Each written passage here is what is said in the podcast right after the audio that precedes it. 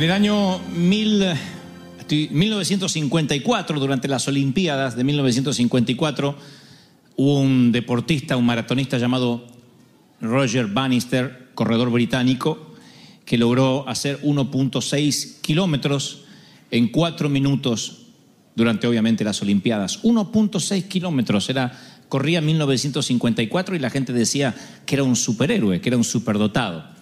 Sin embargo, un mes después, alguien más lo logra, era un oriental, logra quebrar la barrera de Roger Bannister del británico y empiezan al mes siguiente y al mes siguiente, aunque no están las Olimpiadas, pero cada vez empieza a dar vuelta por el mundo las hazañas de personas que no solo logran pasar la misma barrera, sino que achicar el tiempo o hacer en todo caso más kilómetros en el mismo tiempo y se fue logrando a tal punto de que 30 hombres más lograron el mismo récord.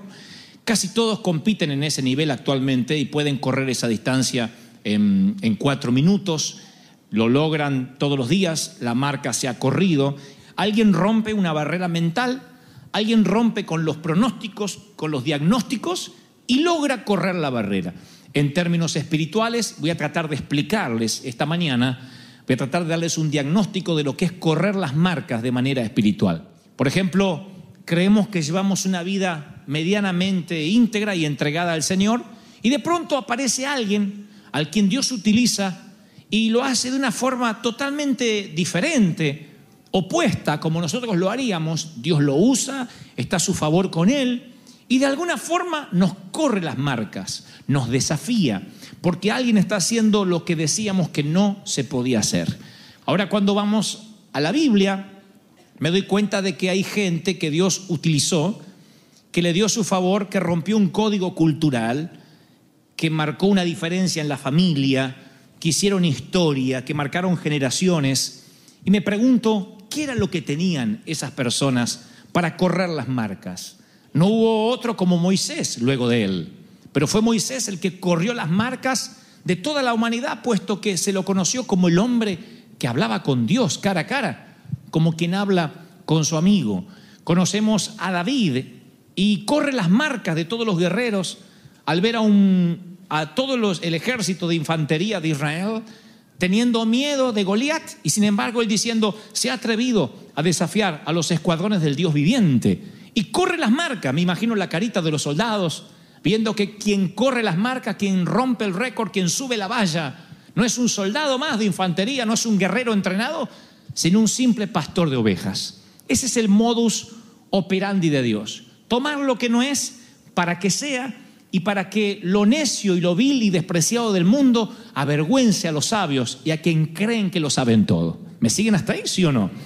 Entonces quiero ir al punto y decirles lo que el Espíritu Santo me dijo que les dijera esta mañana.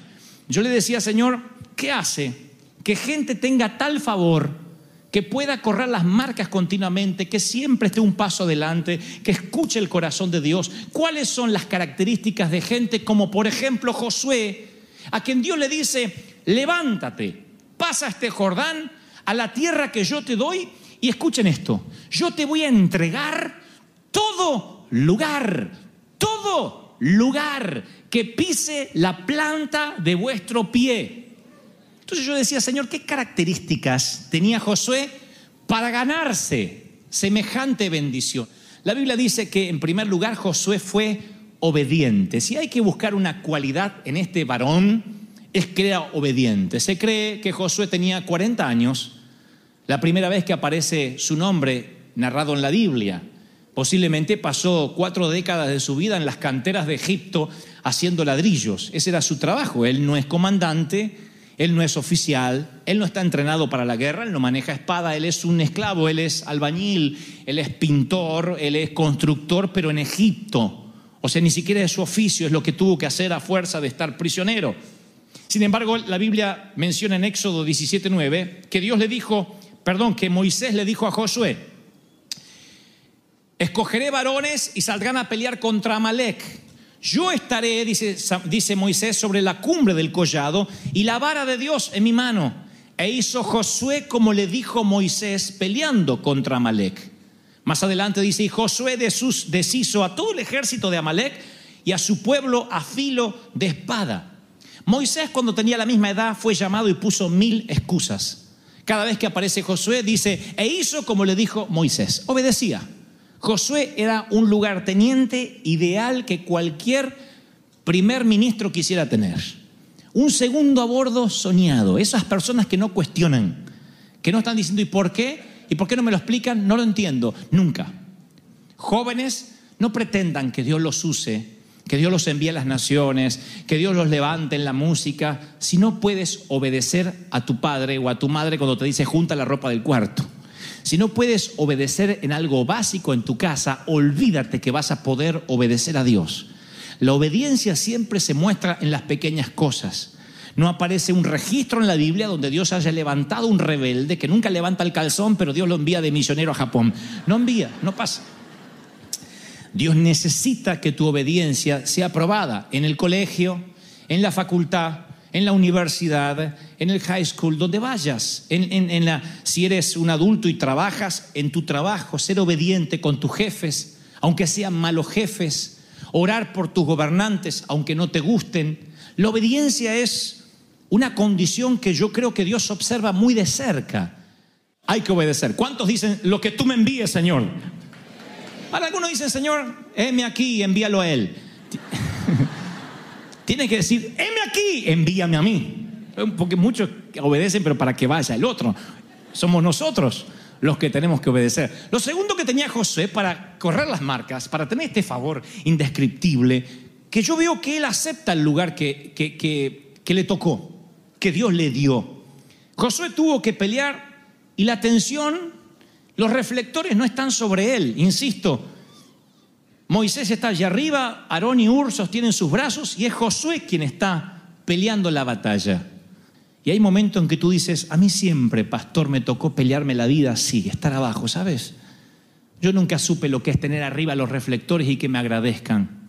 Yo siempre me tocó estar en las sombras, trabajando, en el anonimato. Mis hijos ni reconocen lo que yo he hecho, las noches en vela que he estado orando por ellos, ayudándole no solo en la tarea, sino quedándome despierta, aún después que ellos se entregaban en los brazos de Morfeo, yo estaba orando por ellos y clamando, y ni lo saben. Y un día esos muchachos se casan y resulta que el héroe es papá. O al revés. Y tú dices, a mí siempre me tocó estar en el valle y otros se llevan el mérito, otros son los que se llevan la, la honra. Y está bien que la gloria es de Dios, pero Dios también nos enseña a nosotros no a llevarnos la gloria, sino a que debemos honrar. La honra es un principio bíblico. No veo en la Biblia, no hay un solo registro que Josué se pusiera celoso por el lugar que Dios le dio, le asignó.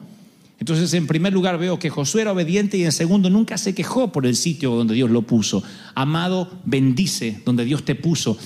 Eh, celebra este tiempo porque no va a volver. No sé cuál es tu lugar, pero es un tiempo, si no estás haciendo nada, para aprender, para recibir, para nutrirte. Oh, los tiempos de la universidad espiritual, ¿cómo los añoro? ¿Cómo añoro los tiempos en que yo me sentaba y simplemente levantaba los brazos y el pastor se mataba para buscar la voluntad de Dios y ver qué tenía para mí? ¿Cómo me gustaba? Yo decía, algún día voy a predicar, algún día voy a predicar, pero algo me decía en mi corazón, celebra este tiempo y disfrútalo amontona depósito, sigue de cerca al ungido porque algún día vas a necesitar guiar y todo lo que aprendas ahora lo vas a implementar. Así que Dios está hablando a alguien también. Le digo al Señor, ¿qué otra cualidad veo en Josué para que le digas, te daré todo lugar que pise la planta de tu pie, para que corra las marcas? Y veo que él se resigna a quedarse solo en ocasiones. Porque cuando regresa, y él es uno de los dos espías, y regresa de mirar la tierra que Dios le manda justamente a espiar, él dice, tomemos posesión de la tierra porque más podremos nosotros que ellos. Jehová está con nosotros, los comeremos como a pan, dicen Josué, y otro que tenía su mismo espíritu que se llamaba Caleb. Y el pueblo habló de apedrearlos simplemente por tener un espíritu diferente. Cada vez que Dios te bendice, cada vez que Dios te dice te voy a levantar a un nuevo nivel, vas a correr las marcas, va a haber un populacho, para no decir una chusma, que va a querer apedrearte. Eso es parte de la vida si estás corriendo las marcas. Cuando Dios te da un espíritu diferente, mi amado, lo más probable es que tengas a, tu oficina en contra, que tengas a tus familiares, muchas veces dentro de tu seno familiar, gente en contra, porque dice, ¿de dónde saliste si te conocemos? Y nosotros nos podemos llenar de resentimiento, no me quieren, me odian, el mundo contra mí. O entender que cuando tenemos el favor de Dios, lo más probable que la popularidad no esté contigo. Lo más probable es que estés yendo contra la corriente, que como el salmón navegues al revés. Los, los salmones siempre van al revés de la corriente. ¿Sabían eso? El salmón, el que se come, el que a veces comen color naranja o rosa o pink o lo que sea, según cómo esté cocinado. La cosa es es que nunca algunos no saben que el salmón alguna vez estuvo vivo antes de comerlo. Antes de estar en tu plato va en contra de la corriente, en contra de todos los cardúmenes. Y eso es lo que pasa cuando Dios te da otro espíritu. Iglesia River Church, Dios nos ha dado un espíritu diferente, distinto. Nos ha dado una alegría inusual que no hay en las, les aseguro, no hay, no hay en las iglesias.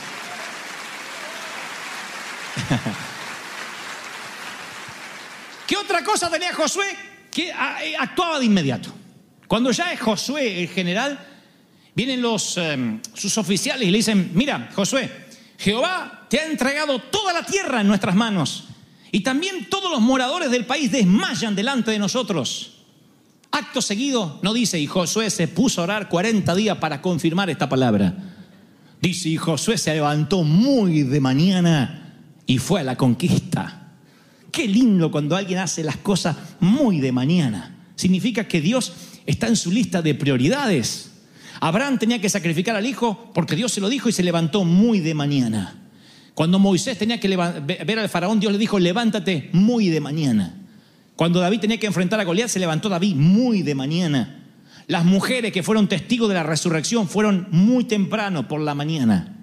A mí me gusta cuando la gente eh, tiene esa, esa premura de hacer las cosas. Cuando uno dice a alguien, "Eh, escúchame, tiempo real, necesito tal cosa, listo, ya está, pastor. O a primera hora está hecho. Y después está el otro, hiciste ahorita. Y van pasando los días. ¿Lo hiciste? Sí, sí, sí, sí, sí. Justo que lo iba a hacer, se me cruzó un pajarito y, entonces me distraje. Y de uno le habla la semana, ¿y lo hiciste? Sí, sí, sí, sí, justamente, estaba pensando en hacerlo. Y así como la gente a veces es en la vida, es con respecto a Dios. Yo traté de investigar la vida de Josué y dije, Señor, muéstrame los, eh, los ítems, los tips de lo, que, de lo que este tipo tenía. Y dentro de las cosas que, que descubro es que era obediente, que aceptaba el lugar que Dios lo puso, pero por sobre todas las cosas que el tipo era expeditivo, rápido. Hasta para traicionar tienes que hacerlo ya. Judas, lo que vas a hacer, hazlo pronto. Y Josué, yo noto que tenía la particularidad de hacer las cosas rápido, de manera expeditiva, sin pensar, sin dudar, sin pasarlo por el crisol de será de Dios, no será de Dios, hay que hacerlo rápido. Actuaba de inmediato, nunca, termino con esto, nunca se le olvidó la palabra recibida, porque dice la Biblia que cuando llegaron al Jordán era abril y el monte Hermón derretía su nieve invernal y hacía correr el agua del deshielo, transformando al Jordán en un río 50 veces más furioso y más grande de lo normal. Era una trampa acuática mortal cuando tenían que cruzar el Jordán. Y Josué podía haberse puesto ahí a la orilla del río diciendo, no sé, esto no es de Dios, está muy bravo el, río. Sin embargo, recordaba la palabra una y otra vez, ahora pues levántate, pasa este Jordán, tú y todo este pueblo a la tierra que yo le doy. Yo os he entregado, como te dije, todo lugar que pise la planta de tu pie. Ahora, uno pone el pie en tierra seca, hay que poner el pie en, aguas tumultuosas. Hay que poner en pie en algo que se mueve. Entonces yo veo que en Josué también lo que Dios le daba lo creía como niño. Iglesia, lo que Dios te haya dicho lo tienes que creer como niño. Adultos, varones, sean adultos. Pero por favor, no pierdan su corazón de niño. No pierdan su alma de niño. No sé, yo he descubierto a mi niño y lo he retenido lo más que puedo y no lo dejo ir. Porque cuando nos volvemos adultos, cuando solo pensamos como adultos, nos volvemos incrédulos y gente pequeña. Nos volvemos pigmeos mentales, enanos en la fe y enanos en la cabeza.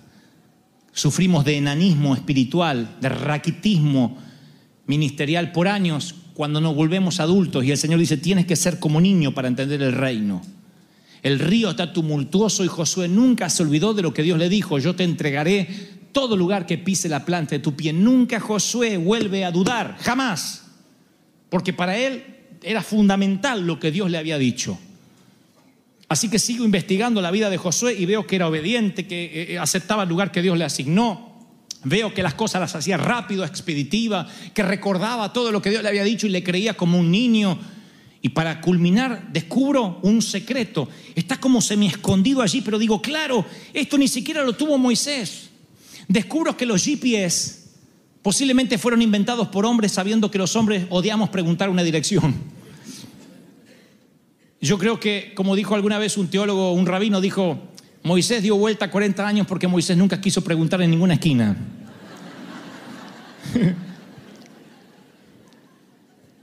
En el tercer capítulo de Josué se menciona 10 veces la palabra el arca del pacto. Y el primer GPS que aparece en la historia lo tiene Josué. El primer sistema de posicionamiento global no lo inventó el gobierno militar norteamericano, sino que ya está inventado por Dios. Josué dice, no quiero dar vuelta 40 años como Moisés. Y Dios le dice, cuando veas el arca del pacto y los sacerdotes que la llevan, tú vas a salir detrás de ella, siempre marchando detrás del arca, a fin de que sepas por qué camino tienes que ir. Y todo el pueblo y Josué marchaban detrás del arca del pacto, del GPS. Así que podían andar el arca y todos iban atrás. El arca tipifica la presencia de Dios. ¿Qué veo en Josué? Que él sabía que si ponía el pie sobre las aguas, las aguas se iban a abrir porque delante iban los levitas sosteniendo el arca. Y donde va la presencia de Dios, no hay enemigo que pueda venir en contra. No hay ejército que pueda venir contra ti. Alguien tiene que decir amén. ¿Cuántos reciben esta palabra? Dígame amén. ¿Lo ven? ¿Ven cómo se corren las marcas? ¿Ven cómo un tipo puede lograr que Dios le diga, te daré todo lugar que pise la planta de tu pie? Hay una pequeña trampa, entre comillas, allí, aunque después me critiquen en YouTube. Hay una pequeña trampa divina. La trampa es, te daré todo lugar que pise la planta de tu pie, Josué, porque yo sé que nunca caminas solo, que mi presencia está delante, así que por consecuencia no estás yendo donde quieras, ni poniendo el pie donde se, te antoje, sino que estás colocando el pie donde yo te estoy guiando con el arca delante. O sea, estás guiándome, estás siendo guiado por mí y me estás siguiendo. Por eso todo te sale bien. Todo está encadenado una cosa con la otra. Te daré todo lugar que pise la planta de tu pie, ¿ok? Pero aquí tengo el Jordán y está muy alto y vamos a morir. Pon el arca y los sacerdotes que vayan delante. Y tú sigue el GPS. Si Dios te dice que hay camino, es porque hay camino. Y si no lo ves, Él va a abrir sendas donde no las hay. Caminos donde no los hay. ¿Sí o no? ¿Estás recibiendo esta palabra, sí o no? Así que si no quieres dar vuelta por el resto de tu vida, tienes que buscar la presencia de Dios, un lugar, un sitio donde Dios, donde estés asegurándote que la presencia de Dios está delante tuyo. Aún así le pregunto al Espíritu Santo y digo, wow. Así que, que Josué corrió las marcas porque fue obediente, aceptó el lugar que Dios le dio, se, mm, resignó a que no era popular porque tenía otro espíritu, actuaba de inmediato, nunca se olvidó de las promesas recibidas, era como un niño, la presencia de Dios estaba delante de él. ¿Qué más tenía? Son seis cosas. Y a mí me gusta todo lo que involucra el número siete, que es el número de la perfección. Así que sigo investigando en la Biblia, sigo leyendo, digo, Espíritu Santo, muéstrame más. Dime qué otra cualidad tenía Josué que lo diferenciaba de Moisés o de Noé o de Abraham o de ti o de mí. Y entonces descubro un patrón, así como el patrón de que Josué siempre fue obediente, no hay actos de desobediencia, de rebeldía en él. Descubro un patrón. Y el patrón es que Josué, todas las veces que Dios le decía algo, oigan, era tan expeditivo, tan rápido, que no solo se levantaba muy de mañana a hacer lo que Dios le dijo la tarde anterior, Creo que tardaba una noche porque tenía que movilizar un ejército, si no hubiese ido solo. Sino que siempre celebraba por anticipado, cosa que no pasó con Moisés. El pueblo cruzó el Mar Rojo y celebró del otro lado una vez que cruzó. Y Dios dijo, es la alabanza correcta en el lugar incorrecto. Cualquiera celebra con el periódico de ayer. Estás alabando y celebrando en el lugar, en, correctamente, pero en el lugar incorrecto, del otro lado de la orilla. A Dios no le gusta que tú celebres cuando ya te dio la victoria. Es una celebración que no vale para el Señor, no sirve. Una vez que tuviste la victoria, voy a agradecer a Dios, es una victoria que no sirve. Por eso a nosotros, dos años antes de tener esta arena, Dios dijo, dile a mi pueblo que celebren porque el estadio, el arena ya está. ¿Recuerdan esa palabra, sí o no? Díganle que celebren, alégrate, oh Jerusalén, la que no daba a luz, da gritos de júbilo, ensancha el sitio de tu tienda, extiende las estacas, porque tendrás fruto y vendrán del norte, del sur, del este y del oeste, pero celebra. Dios nos dio una orden al centro de las emociones, nos dijo, celebra antes de que ocurriera, ¿recuerda? Y qué duro que es eso, porque soltero es duro celebrar por el novio que todavía no llega. Es duro celebrar por la casa que todavía no tienes. Es duro celebrar por la congregación que todavía no llega y hay sillas vacías. Qué duro que es celebrar anticipadamente. Pero entonces descubro por qué Dios tiene tan especial apego a Josué. Porque Josué continuamente decía cosas como, santificaos y celebrad, porque mañana Dios hará maravillas entre ustedes. Escuchen, ¿qué clase de líder hay que ser para decir eso, ¿eh? Cualquiera dice, Dios lo hizo, lo compramos, celebremos. Pocos dicen, Dios no, dice que basta de orar, vamos a celebrar, Dios lo va a hacer. Porque ahí te juegas tu reputación.